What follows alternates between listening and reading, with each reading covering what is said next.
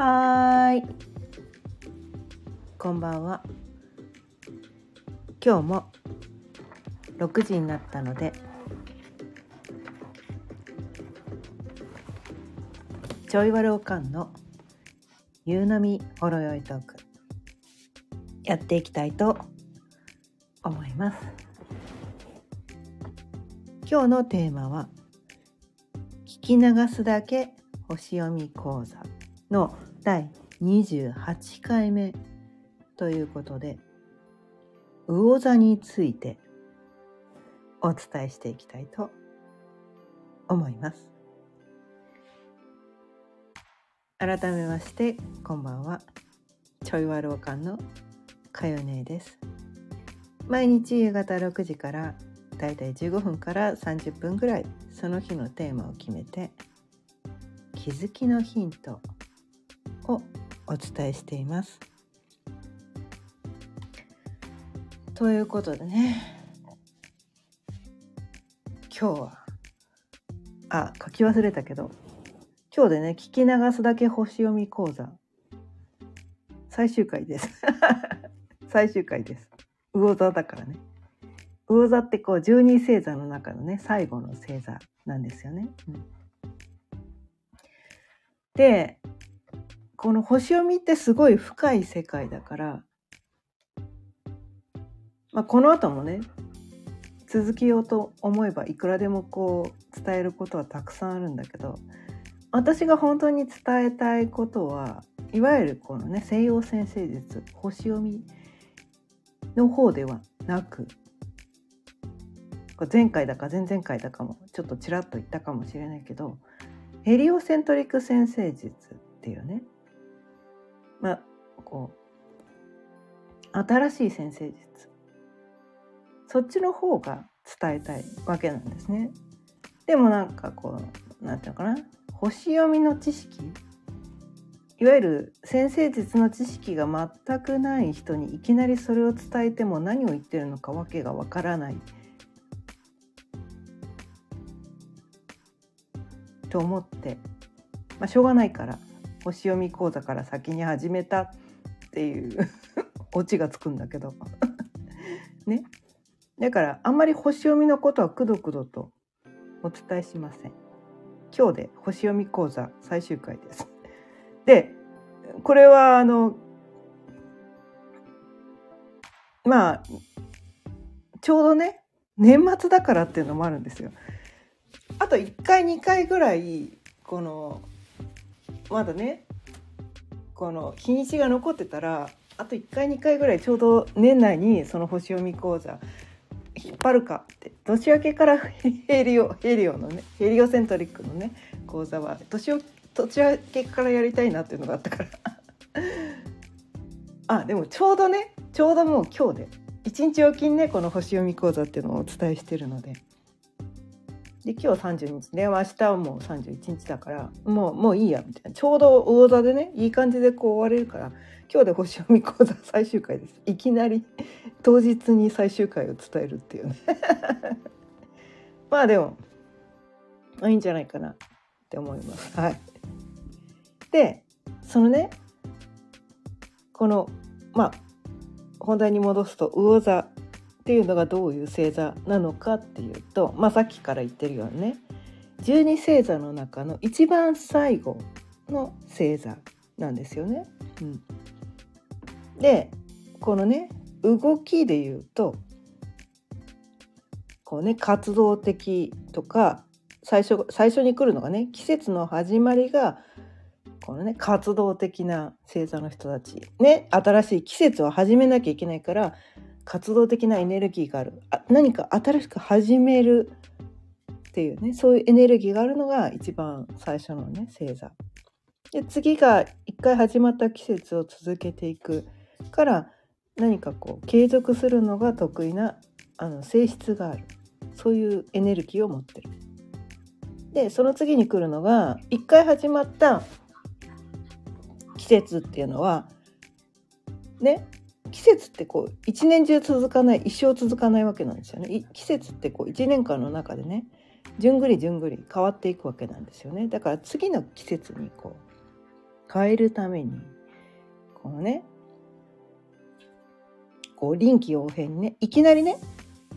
何月何日までがね春で次の日からいきなり夏になるわけじゃなかったりするんだよね。まあ、最近割とその傾向強いんだけどまあ一応ね一応徐々に徐々にこうねこの気温も徐々に徐々に上がっていったり下がっていったりとかしてこう湿度とかもね徐々に徐々に変わっていって季節が移り変わっていくっていうそのね季節のこの中間、まあ、次の季節にバトンタッチしていくっていうことですごい何て言うかな臨機応変に動ける柔軟性がある星座っていうねその3つに動きが分かれる。でその中でも魚座っていうのは1年1年の締めくくりで次の年に次のサイクルに受け渡していくっていうことだから1年のそ総決算みたいなね。なんかそういう性質を持ってるのがこの魚座だよ。っていうか感じなんですよね。うん、で次のねまたねお羊座のサイクル、ね、魚座の次っていうのはお羊座にまた回っていくわけなんですよね。うん、次のサイクル一番最初の1年の一番最初の星座さんにバトンタッチするためにこの1年の総決算をするみたいなねそれが魚座なんですよ。ね、で次エレメントで言うとこうカチフですよね。火風土。あ火土風水。っていうね。これ4つの中で言うと水の星座なんですよね。うん、で水の星座っていうと他に蟹座さそり座魚座ってね。この3つの星座があるんだけれどもその中でも一番最後の星座です。でまあこの二面性ね陰陽のね陰陽の、まあ、肉分っていう言い方するんだけど、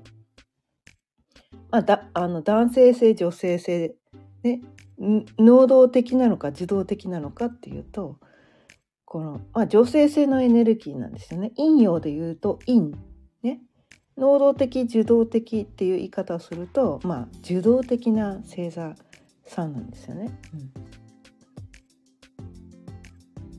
だから、えーとまあ、動き方としてはすごく柔軟な動き方がする。周りに合わせることができる。臨機応変に動くことができる。で水の性質を持ってる。水っていうのはいろんなものと混ざり合ったり溶け込んだりこう染み込んでいったりとかするっていうね。こう何か単独でもう存在できるんだけど何かとこの混ざり合いたい。何か他のものと混ざり合えてくっつきたいなんかそういう性質性質を持っているっていうのがこの水の性質の人たちなんですよね。でこの能動的受動的って言ってまあ受動的っていうことでこう対象物を受け入れる性質がすごく強いですよね。うん、まあこの水の星座の人たちはみんなこのね受動的な人たちなんだけどやっぱ何ていうのかな。こう自分から働きかけるというよりはこう来たものをこう受け入れるみたいなね。なんかそういう性質がすごく強い。跳ねのけるとか自分からこう積極的に働きかけるというよりも来たものを全部こ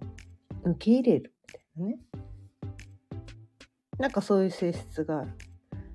で柔軟性もあるんですよね。うん、柔軟性がある。で水だから溶け込む。ね。もうそれだけ聞いただけでどんだけ需要需要性が高い星座なのかっていうのがね、まあ、分かるんじゃないかなって思うんだけどまあなんせうね。こう魚座さんの私これね個人のイメージです。不思議ちゃんなんですよ。不思議ちゃんです。でなぜ不思議ちゃんなのかっていうとこうね火の星座の人たちみたいに「私はこうなんだみたいな確固たるものがないわけなんですよ。確固たるものはないし自分からね積極的にこう動かないし周りにどうにでも合わせられるんですよね。周りにどうにでも合わせられる。自分がないみたいな。明確な意見がない。誰が何を言おうがうんそれもいいね。それもいいね。それもいいねって。おめえの意見は何なんだって言いたくなる。なんかそういう何でもいいじゃんって。いや何でもよくねえだろって私なんか火が強いからね。いや何でもよくねえからってか思うんだけど。それができるのがねこのね魚座さんなんですよ。いや何でもいいじゃん。ね。何でもいいじゃん。なんかそういうのがね魚座だったりするんですね、うん、でこうまあ魚なんですよね魚お魚さんなんですよね。で魚座ってまあ知ってる人は知ってると思うけど2匹のこの魚がねこう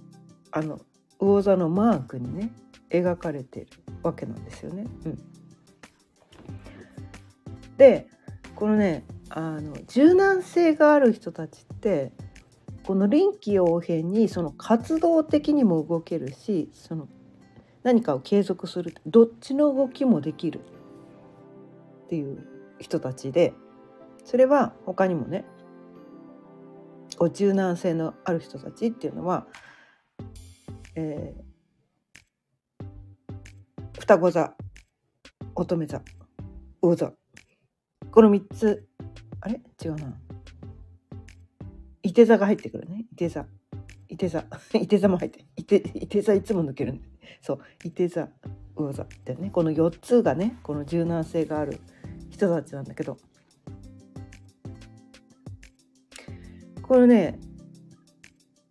柔軟性のある人たちってどっちの動きもできるということで二面性を持っているわけなんですよね。うん、双子座まず双子じゃないですか。ね双子なんですよ。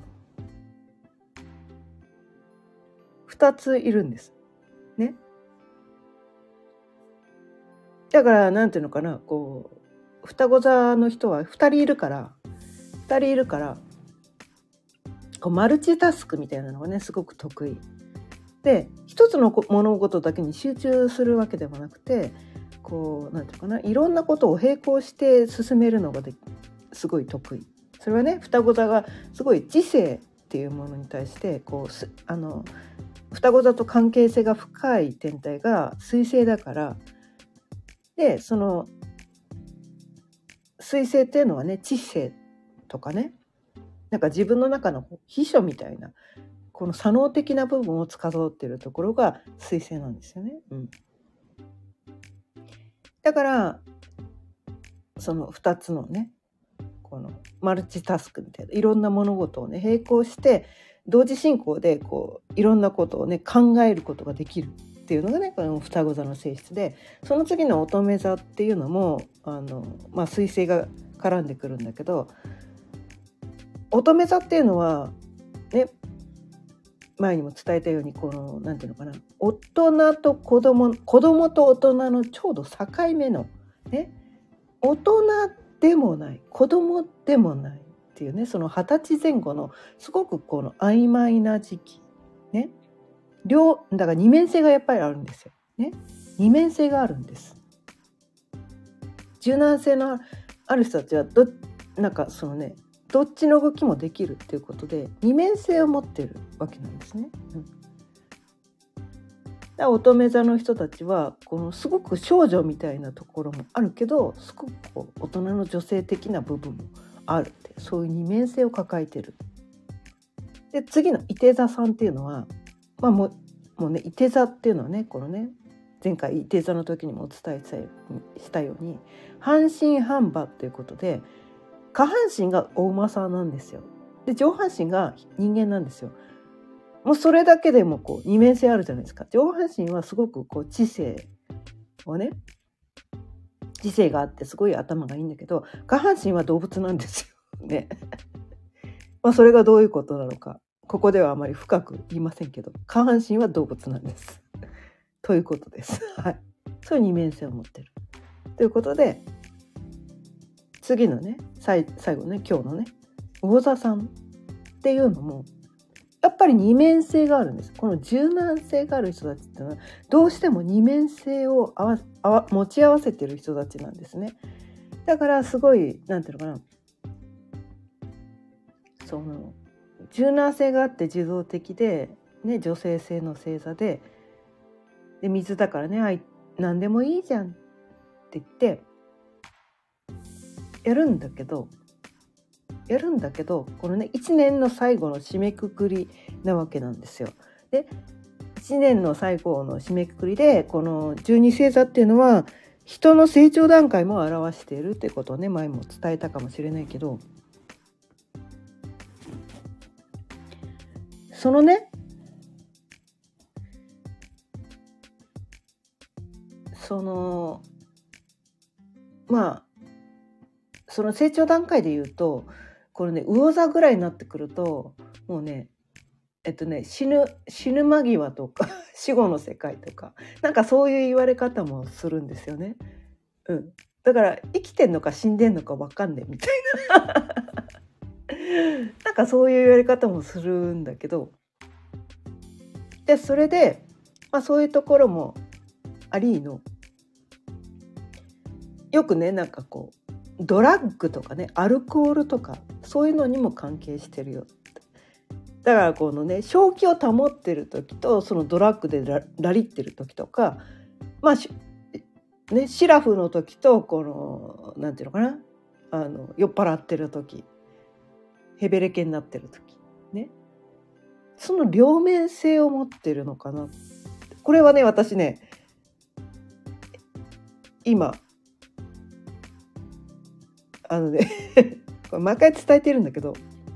私何の台本も用意してないしこう、ね、今日は魚座だなって思ってるだけで私が今日何を喋るのかはわからないわけなんですよ。もうね下ろしてきてるだけだから 天から下ろしてきてるだけだから今日私何喋るんだろうっていうのを毎回楽しみ 楽しみにしてるぐらいなんですよ。で今日はね、まあ、魚座ということもあっていつもはね、まあ、2杯しかお酒飲まないんだけどなんか知らんけど今日はどうしても3杯飲みたい気がして3杯飲んじゃったんですね。で3杯飲みながらふっと気づいたんですあそうかと今日はね魚座のことを伝えて伝えるから3杯飲まされてるんだなって 気づいたんですよ。そう魚座っていうのはねやっぱりねまあアルコールとかにドラッグとかにすごく関係して何が正解なのかっていうのが分からなくなる。分からなくなるんだけれどもやっぱり二面性っていうのがどうしてもあるからこうなんていうのかな。嘘もそこには混じってるんだけどその中に本質が隠れている。大座さんの人って何でもいいよね何でもいいよねって言って言うけどそう言って言ってるように周りからは見えているけど本当は本当に大切なこと分かってて分かってるけど分かってるけど精神的に一番、ね、成長してるから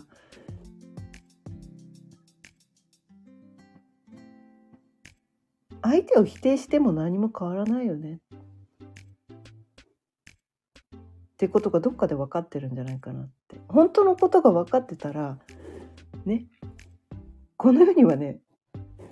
否定する必要が必要があることなんて何もないわけなんですよね。実は。実はそうなんですよ。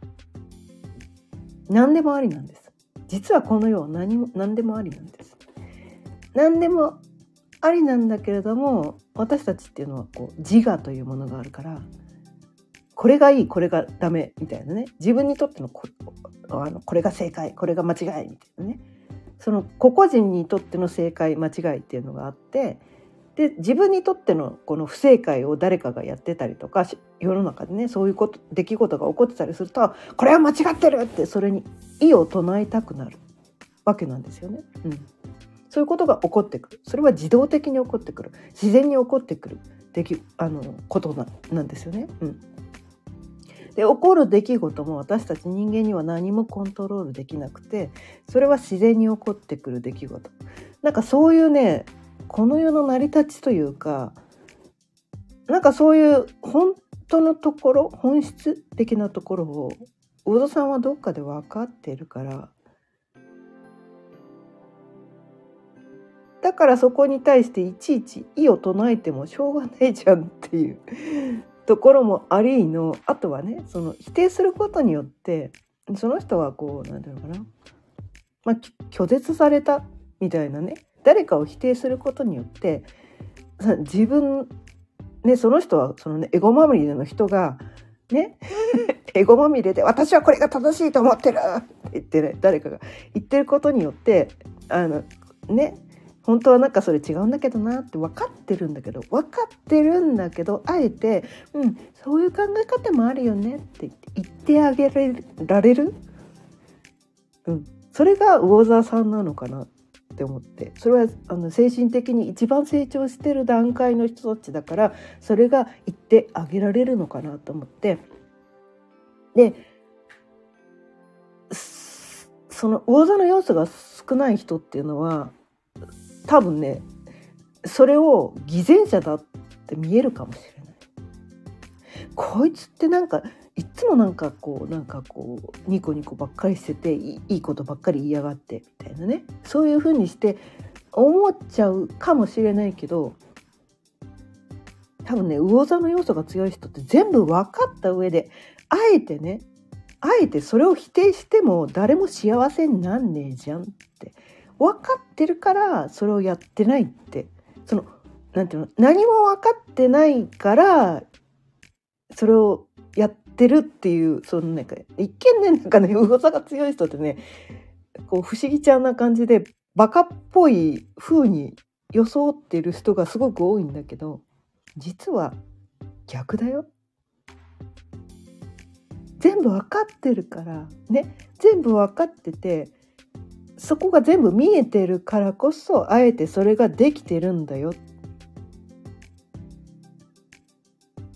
だって誰かを悲しませたいわけじゃないからみたいな。すごくとっても大きな愛。があるからそれができるのが魚座の、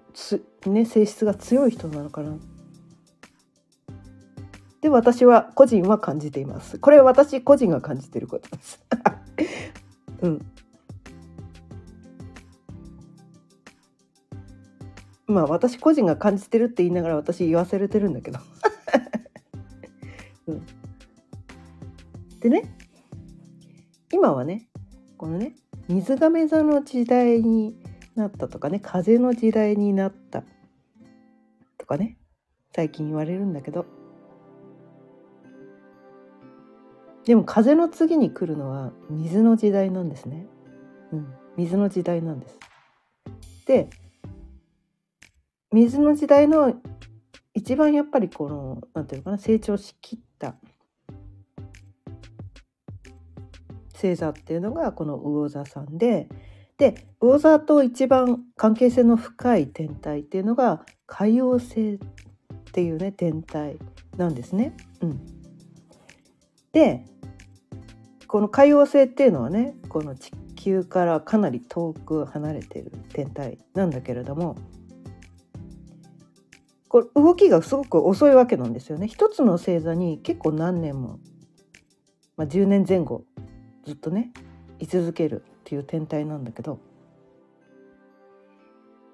でそのね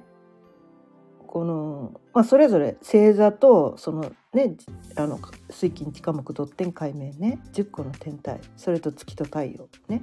それぞれ星座ごとに関係性の深い天体っていうのがあって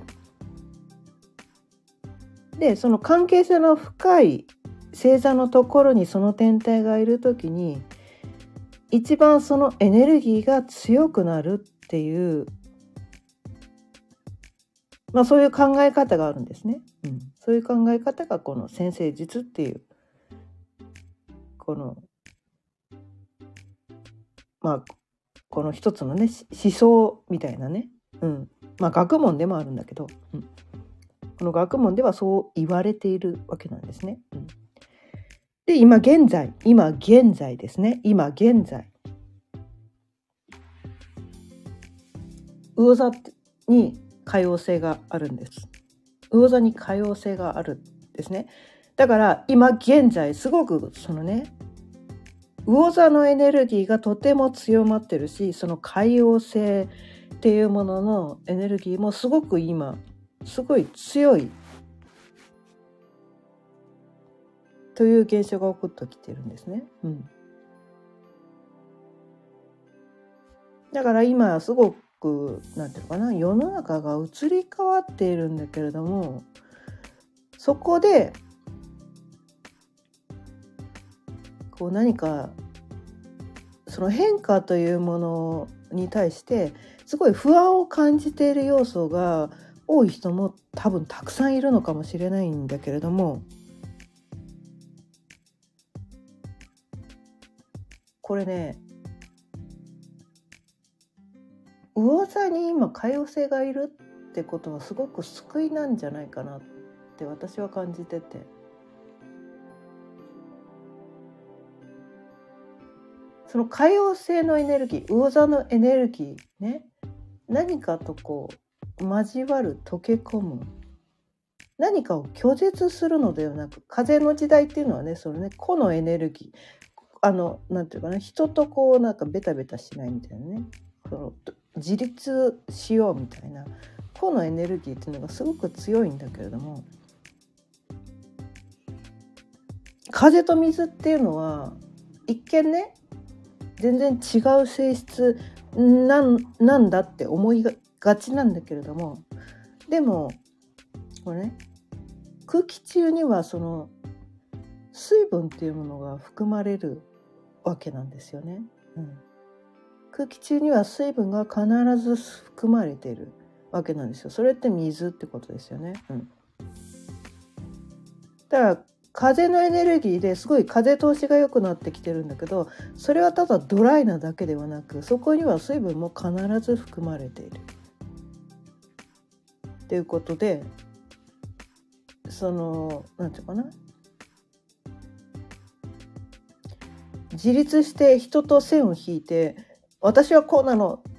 ってそのオリジナリティを追求するっていうエネルギーももちろん流れてきてるんだけどそこに水分も含まれてるよ。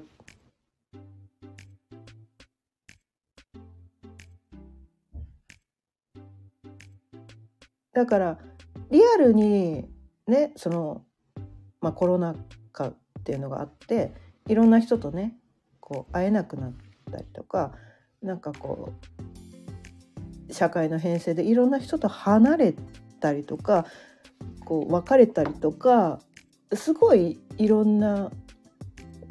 ことがあってなんか孤立してる人あとかなんか孤独な孤独感を感じてる人っていうのがすごく多いのかもしれないけれども私たちはこのね空気中に含まれてる水分っていうもので私たち人間の体っていうのも、まあ60%からまあ80%くらいマックスね、うん、そのくらいは水分でできていてで皮膚表面にも水っていうのはあの水分っていうのはあって全て水でつながっているんだよと。水分でつながっているんだよ。こう目で見えるものではだ、ね、孤立してる孤独感を感じてるかもしれないけど私たちはその水というものでこの世の全てがつながっているんだよ。そこをねそこをいつも思い出す今一人暮らしでね誰も友達いませんっていう人がひょっとしたらいるのかもしれないけれども私たちは全てこの水分水というもので全体がつながっているんです。これ世界中です。地球という星の中では全ての存在がその水分というもので全てがつながっているんです。これが魚座のエネルギーです。誰一人として拒絶していないんです。どんなに悪人だろうが何をしてきたとか能力とか全く関係ないんですよ。私たち全ての存在がみんなつながってるんです。水分というものでつながっているんです。それは紛れもない事実です。もしこれを聞いてくださってるあなたがね真空のところにいるんだとしたら話は別だけどでももし真空の中にいたらもう息できてないから生きてないよね。生きてないはずだから聞いてないって思うんだよね。そうあなたが今呼吸ができてるんだとしたらつながってます。安心してください。ということでちょっとねこういう方向に話がいくとは自分でもよく分かんなかったんだけどなるほどね。こういう感じで話が決着するのね。ということで今日も30分過ぎたのでそろそろ終わりにしていきたいと思います。今日はね今年最後の聞き流すだけ星読み講座でということで星読み講座のね最終回ということで、まあ、魚座についてお伝えしてきました。で今回でね星読み講座は終わるんだけど次回からはね私が本当に伝えたいこの太陽中心の先生術であるヘリオセントリック先生術のヘリオ講座っていうのをね来年から始めていきますので、はい、まあちょっとねえ何それ？初めて聞いたっていう人もここからどうつながっていくのかっていうのをねちょっと聞いてみたい人いたら是非ね続けて聞いていただければと思います。今日も聞いてくださってありがとうございました。毎日6時からだいたい15分から30分ぐらいその日のテーマを決めて気づきのヒントをお伝えしています。今日は1日おきでお伝えしていた星読み講座のね。最終回ということで魚座さんについてお伝えしていきました。今日も聞いてくださってありがとうございました。それではまた明日さようなら。